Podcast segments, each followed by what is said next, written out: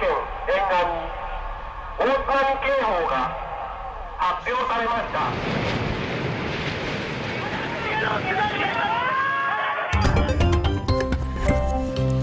Heute ist Donnerstag, der 11. März 2021. Willkommen bei den News Junkies. Diese Aufnahme, die ihr da gerade gehört habt, stammt aus Japan. Zehn Jahre sind das schwere Beben, der Tsunami und die Atomkatastrophe mittlerweile her. Und heute am Jahrestag beschäftigen wir uns mit den Folgen dieser Katastrophen. Welche Konsequenzen wurden gezogen in Japan? Und wir schauen noch nach Deutschland. Da war doch was. Wir, das sind heute Aurelie Winker und Jörg Poppendieck. News Junkies. Was du heute wissen musst. Ein Podcast von Inforadio. Wir lieben das Warum. So, gestern konnten wir ja die News Junkies mit einer schlechten und einer guten Corona-News beginnen. Das hat sich bewährt und das machen wir wieder so. Mein Vorschlag. Ja, unbedingt. Und ich will die guten Nachrichten überbringen. Okay. Äh, zum einen in der Europäischen Union kann der vierte Corona-Impfstoff zugelassen werden. Die Europäische Arzneimittelbehörde EMA hat eine bedingte Zulassung für das Vakzin des Herstellers Johnson Johnson empfohlen. Gute Nachricht, ja. Mhm. Und noch was. In Berlin kann man schon in diesem Monat wieder Künstler auf der Bühne stehen sehen, also live. Der Kultursenator will ein Pilotprojekt starten. In einer Pressemitteilung heißt es, sieben Häuser sollen mit Live-Publikum testen, unter welchen Bedingungen die Kultur wieder öffnen kann. Am 19. März geht es los im Berliner Ensemble und am 20. März geht es weiter mit den Berliner Philharmonikern. Schon morgen startet der Kartenverkauf und eine Bedingung wird auf jeden Fall sein, man muss am selben Tag einen negativen Corona-Test gemacht haben. Man muss FFP2-Masken tragen. Tickets sind personalisiert, aber ich finde immerhin, es tut sich was, es geht wieder los und ja, Anfang April wird dann Bilanz gezogen. Das ist in der Tat ein Anfang. Gut, dann bin ich jetzt mal der Überbringer der schlechten Nachrichten. Und das sind unter anderem die Zahlen. Also zweieinhalbtausend Corona-Infektionen mehr als vor einer Woche. Und RKI-Chef Wieler sagt deshalb auch, die dritte Welle, die hat bereits begonnen. Und die zweite schlechte Nachricht, die kommt aus Dänemark. Da wird der Impfstoff von AstraZeneca vorerst nicht mehr eingesetzt. Es gibt nämlich Berichte über schwere Fälle von Blutgerinnseln. Und zwar nachdem das Serum verimpft wurde. Da wird jetzt geprüft, ob es einen Zusammenhang gibt. Wir werden ja jeden Tag überhäuft mit einer Fülle von Bildern. Vieles nehmen wir einfach nur kurz wahr und vergessen es dann wieder. Aber manches, Jörg, finde ich, manches bleibt hängen, oder? Bei, absolut. Also bei mir sind das beispielsweise die Bilder von Fukushima, die die Nachrichtensender da damals verbreitet haben. Also diese unvorstellbar hohen Wellen, ja, das waren ja deutlich mehr als 10 Meter hoch Wahnsinn. und die waren mit 100, also bis zu 100 kmh unterwegs. Ich meine, das waren haushohe Wasserwände, die da ans Ufer gedonnert sind und im Grunde alles zermalmt haben, ja, was ihnen im Weg stand. Das war irre, fand ich. Ja, und der Tsunami vor zehn Jahren, das war ja nur ein Teil der Katastrophe. Eigentlich waren es ja drei Katastrophen. Erst ein sehr schweres Erdbeben, unendliche sechs Minuten lang, Stärke neun auf der Richterskala. Das war das schwerste Erdbeben, das Japan, Japan je gemessen wurde. Und wenig später dann eben dieser Tsunami, der den Atomunfall im Kraftwerk Fukushima ausgelöst hat. Bevor wir gleich nüchtern über die Folgen sprechen in Japan und auch in Deutschland, denn das war letztlich ja ein Gamechanger, zumindest mhm. in Deutschland. Vielleicht machen wir nochmal einen Blick zurück, Aurelie. Ich habe mit Philipp Abresch gesprochen. Der hat damals in Tokio gelebt und für die ARD als Fernsehkorrespondent gearbeitet.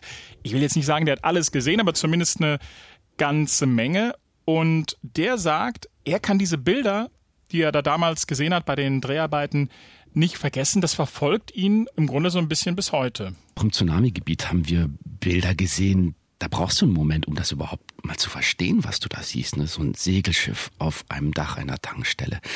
Oder ein riesiger Wald, von dem nur ein einziger Baum stehen geblieben ist. Oder so ein übergroßes Frachtschiff, was man sonst nur im, im, auf dem Wasser sieht, das steht plötzlich auf der Kau Kaimauer. So, das waren Bilder, die, die, glaube ich, wir alle nicht so schnell vergessen. Und dann gibt es natürlich die vielen Begegnungen. Ich erinnere mich an einen Fischer, den wir interviewt haben. Als der den Tsunami-Alarm gehört hat, da hat er sein Schiff klar gemacht und ist dieser Welle entgegengefahren. Und dann dieser 30 Meter hohen Welle wirklich ja, der hat die sozusagen bezwungen. Er ist diesen, diese Woge hoch und hinten wieder runter geplumpst und er hat das überlebt und das hat er uns erzählt. Und in dem Moment, wo wir da drehen, da dreht er sich um, dann steht eine Nachbarin von ihm vor ihm und die fallen sich so in die Arme, weil sie sich das erste Mal wieder gesehen haben und jeder dachte von dem anderen, dass er in dieser Welle gestorben ist. Also es gab viele, viele dieser Erlebnisse, die, ja, die mir auch bis heute noch im Kopf sind. Wahnsinn, da rutscht mir ein bisschen ja, kalt den Rücken runter. Der damalige Fernsehkorrespondent in Japan, Philipp Abrisch, sagt das. Aber so viel Glück wie dieser Fischer, von dem wir gerade gehört haben, und seine Nachbarin hatten damals viele nicht. Mehr als 18.000 Menschen sind bei dieser Dreifachkatastrophe ums Leben gekommen. Es sind so viele Opfer, dass sie an manchen Orten sogar an Massengräbern beigesetzt werden mussten. Also dieser 11. März vor zehn Jahren in Japan, das ist ein Trauma für viele Japaner. Also das schwerste Beben der riesige Tsunami, der über die Schutzmauer des Atomkraftwerks Fukushima schlägt und die Stromzufuhr und die Notstromanlage zerstört. Dadurch wurde letztlich die Kühlung unterbrochen. Es kam dann eben zu dieser Kernschmelze, Wasserstoffexplosion und infolgedessen sind große Mengen Radioaktivität ausgetreten. In die Folgen dieses Unglücks hat unsere Korrespondentin, also unsere aktuelle Hörfunkkorrespondentin in Tokio, Katrin Erdmann, erzählt, sind bis heute spürbar. Das Schlimmste ist sicher der Vertrauensverlust in die Regierung und die Energieunternehmen. Es wurde so viel falsch gemacht in der Kommunikation, auch bis heute. Mit der Wahrheit wurde oft immer erst auf Druck oder auf Berichterstattung herausgerückt.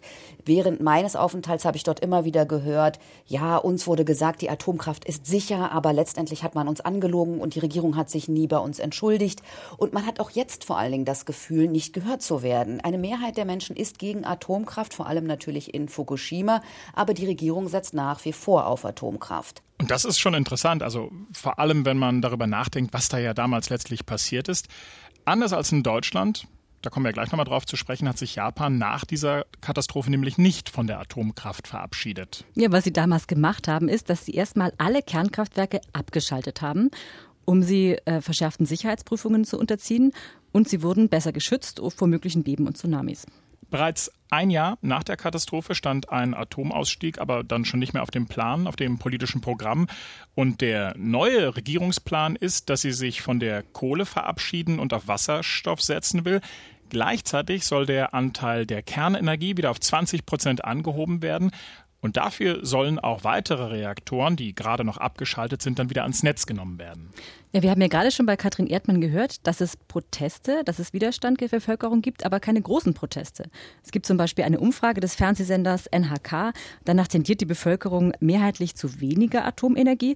Allerdings wollen nur 17 Prozent der Bevölkerung einen Ausstieg aus der Kernenergie. Das ist schon erstaunlich. Hm. Was ganz interessant ist, es gibt zwei, die massiv werben für ein Umdenken in der japanischen Energiepolitik. Das sind zwei ehemalige Premierminister die beide eigentlich aus unterschiedlichen politischen Lagern kommen und sich heute aber gemeinsam für einen Atomausstieg stark machen. Genau, wir können mal hören. Einer von denen ist äh, John Ishiro Koizumi und der verweist in seiner Argumentation, warum Japan keine Atomkraftwerke braucht, auf die Vergangenheit. 2011 von 2011 bis 2013 waren nur zwei von 54 Reaktoren am Netz, dann bis 2018 kein einziger. In dieser Zeit ohne Atomkraft gab es im ganzen Land keinen einzigen Stromausfall. Japan hat sozusagen damals gezeigt, dass es auch ohne Atomenergie genug Strom produziert. Japans Wirtschaftsplaner rechnen jetzt allerdings damit, dass in den kommenden Jahren mehr Strom gebraucht wird, und zwar wegen der Elektrifizierung von Verkehr und Gasherden. Und dieser zusätzliche Verbrauch, der soll jetzt eben unter anderem, so ist der Plan der Regierung, mit Atomkraftwerken gedeckt werden.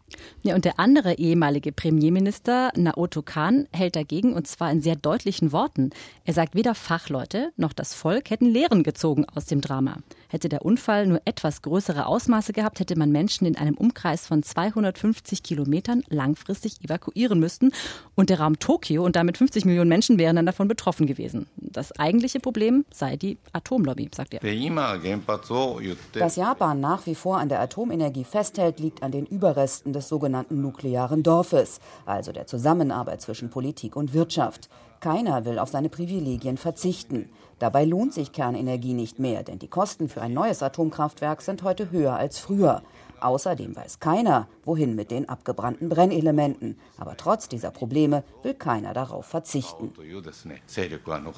Ja, schauen wir mal hier zu uns nach Deutschland. Auch hier hat das Unglück oder die Unglücke, muss man ja sagen, von Fukushima Auswirkungen.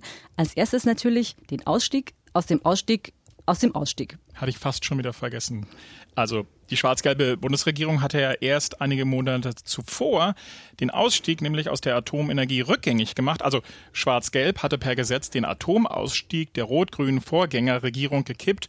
Die Bundesregierung wollte wieder eine Zukunft für die Kernenergie in Deutschland und hat 2010 die Laufzeit der Atomkraftwerke verlängert. Aber dann kam Fukushima ähm, und hat die Bundeskanzlerin Angela Merkel letztlich dazu gebracht, ihre Meinung zu ändern. In Fukushima haben wir zur Kenntnis nehmen müssen, dass selbst in einem Hochtechnologieland wie Japan die Risiken der Kernenergie nicht sicher beherrscht werden können. Und deshalb eben der Ausstieg aus dem Ausstieg aus dem Ausstieg, also die Ansage der Kanzlerin, Deutschland will raus aus der Atomkraft. Das war ein ganz schöner Knaller damals.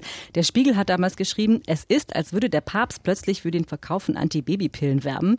Acht Kernkraftwerke wurden sofort abgeschaltet und die letzten verbleibenden sechs sollen bis Ende des kommenden Jahres vom Netz genommen werden. Das Ganze hatte natürlich Folgen. Also zum einen musste die Energie, die aus den Atomkraftwerken kam, jetzt woanders herkommen. Ja, ich habe in ein bisschen älteren Zeitungen auch nochmal mhm. rumgeblättert oder rumgeklickt und es gab damals wirklich eine sehr große Skepsis, dass die Energie aus den Atomkraftwerken so einfach zu kompensieren ist. Einige haben vorhergesagt, dass man jetzt neue Kohlekraftwerke braucht. Aber die Bundesregierung hat ja auf ein anderes Pferd gesetzt, Stichwort Energiewende. Hm, und da ist ja tatsächlich einiges passiert, wenn man mal bilanziert. Also im Jahr 2000 hat der Anteil der erneuerbaren Energien noch bei 6,6 Prozent gelegen. 2012 waren es rund 20 Prozent. Inzwischen ist es rund die Hälfte. Der Atomstrom kann damit ganz gut kompensiert werden, aber bis 2038 will Deutschland ja auch aus der Kohlekraft aussteigen. Und da liegt dann schon noch ein weiter Weg vor uns. Ja, vor allem, weil ja auch heute das Thema Klimaschutz und die Reduzierung von CO2 noch mehr im Fokus steht und der Druck steigt. Und andere Länder wie Frankreich und Tschechien setzen deshalb ja jetzt weiterhin auf Atomkraft. Kann Atomkraft das Klima retten? Mit diesem Thema haben sich auch Justus Kliss und Vera Wolfskämpf aus unserem Hauptstadtstudio beschäftigt. Und hier ist ihre Antwort. Atomkraft ist nicht so sauber wie Wind- oder Sonnenenergie. Es ist aber deutlich besser als Kohle oder Erdgas zu verbrennen, weil viel weniger CO2 anfällt. Also wenn die Atomkraftwerke weiterlaufen, könnten wir im Jahr 2023 sieben bis zehn Prozent CO2-Ausstoß einsparen. Da sind einige dafür, weil es nicht schnell genug gehe mit den Erneuerbaren, mit Stromspeichern und mit dem Netzausbau.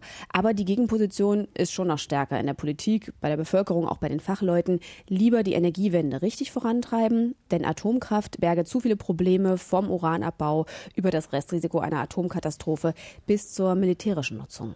Und dann ist ja da auch noch die Frage des Atommüllendlagers. Diese Frage ist weiterhin nicht geklärt, die ist weiterhin offen. Ja, aber kommen wir jetzt nochmal zurück zu den konkreten Folgen der Reaktorkatastrophe von äh, Fukushima. Eine andere Folge war ja äh, finanzieller Natur, ähm, denn vom deutschen äh, Atomausstieg, äh, da ist ein Rechtsstreit danach äh, ausgebrochen zwischen der Regierung und den Energieunternehmen. Und der wurde erst letzte Woche beigelegt, und zwar mit rund 2,4 Milliarden Euro. So viel Entschädigung muss die Bundesregierung den Energieunternehmen nämlich zahlen. Das Geld geht konkret an die Unternehmen Vattenfall, RWE, NBW und E.ON. Und die Begründung ist, dass die Unternehmen eben auf die Laufzeitverlängerung der Atomkraftwerke vertraut haben und zum Beispiel eben Investitionen getätigt haben. Das heißt, wenn die Bundesregierung 2010 die Laufzeiten der Kernkraftwerke nicht verlängert hätte, dann müssten wir heute keine 2,4 Milliarden Euro zahlen? Genau. Hm. Eine andere Folge neben dem Ausstieg aus der Kernenergie war, dass die Grünen ein politisches Hoch verzeichnen konnten im Deutschland-Trend von Infratest DIMAG. Vom April 2011 steht, dass fast neun von zehn Deutschen für einen schnellen Ausstieg aus der Atomenergie plädieren und die Grünen hatten bundesweit um 8 Prozent zugelegt und landeten bei 23 Prozent in den Umfragen. Ja, und das hat man ja nicht nur an den Umfragen damals gemerkt, sondern auch an konkreten Wahlergebnissen. Ähm, kurz nach Fukushima waren ja Landtagswahlen in Baden-Württemberg. Ich habe damals in Stuttgart gelebt und dort kam kurz nach dem Super-GAU der erste und bis jetzt einzige grüne Ministerpräsident, nämlich Winfried Kretschmann, ins Amt. Aber das war jetzt nicht nur wegen der Atomkatastrophe. Äh, nein, natürlich nicht. Also die Wahl hatte ja damals sogar die CDU noch gewonnen. Sie konnte aber keine Koalition machen. Die Grünen waren dann auf Platz zwei und haben mit der SPD koaliert. Und ein Grund für das gute Absteigen Abschneiden der Grünen war natürlich auch Stuttgart 21, der ganze Streit darum, die Polizeigewalt gegen Demonstranten. Aber ein Grund war eben schon auch, dass die Grünen damals eine Umfrage hoch hatten und dass viele Menschen einfach zur Haltung der Grünen zum Atomausstieg umgeschwenkt sind. Und an diesem Wochenende stellt sich Winfried Kretschmann jetzt nun schon zum zweiten Mal zur Wiederwahl. Am Sonntag eröffnen Baden-Württemberg und Rheinland-Pfalz das Superwahljahr 2021. Ja, das wird spannend. In Berlin müssen wir aber noch bis September warten. Oh, die Geduld habe ich. Mein Name ist Waldbär. Großer, dicker, Waldbär. So viel Zeit muss sein. Na, Aurelie, weißt du, wer das ist? Also Winfried Kretschmann ist es, glaube ich, nicht. Nee, das stimmt. Also, das ist der Anfang von Janoschs Traumstunde. Der Janosch wird nämlich heute 90 Jahre alt. Oh, oh, wie schön ist Panama. Das fällt mir zuerst ein. Und ich mach dich gesund, sagte der Bär. Kennst du das? Nee, da muss ich passen. Das ist, da muss der Tiger ins Krankenhaus für Tiere und wird vom Dr. Brausefrosch untersucht und der stellt fest, dem Tiger ist ein Streifen verrutscht. Eine sehr schöne Geschichte. Ich bin ja ein großer Fan von Oh, wie schönes Panama, also zumindest seitdem ich eine Tochter habe. Da findet der kleine Bär eine Kiste im Wasser. Die Kiste kommt aus Panama. Und Panama riecht nach Bananen. Oh, Panama ist das Land meiner Träume.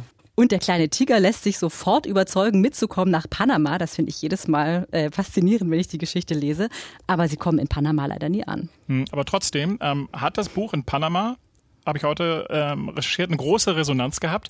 In den 90er Jahren hat Janusz sogar einen Orden vom damaligen Präsidenten von Panama erhalten und der Präsident hat Ausgaben von dem Buch an alle Grundschulen des Landes verteilt und auch ein Grußwort reingeschrieben. Da steht, alle Kinder sollten stolz sein auf ihr Land auf Panama. Das ist super. Oder? Ja.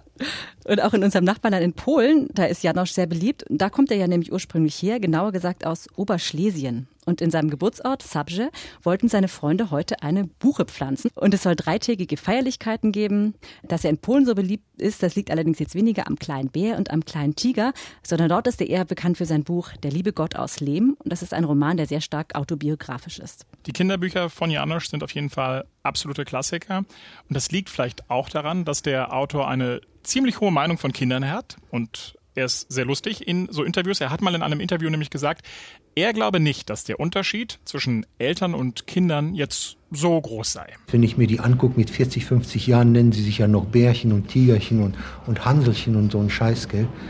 Äh, die Eltern sind gar nicht so viel älter als die Kinder. Ich halte die Kinder viel, viel äh, potenzmäßig für viel intelligenter als Eltern. Der Mensch erreicht ja die höchste Potenz seiner Intelligenz mit 17. Ja, dann ab da, ab da geht es dann wahrscheinlich bergab. Schöne Aussichten und ich finde jetzt ein gutes Schlusswort. Da hast du absolut recht, Bärchen. Ähm, vielleicht noch eins. Ähm. Wir, wir sind per Mail erreichbar. Genau, Hase. Newsjunkies at inforadio.de. An diese Adresse könnt ihr schreiben, wenn ihr Feedback habt, Wünsche, vielleicht auch Kosenamen. Schreibt uns. Wir sagen Tschüss, einen schönen Tschüss. Tag euch. News Junkies. Was du heute wissen musst. Ein Podcast von Inforadio. Wir lieben das Warum.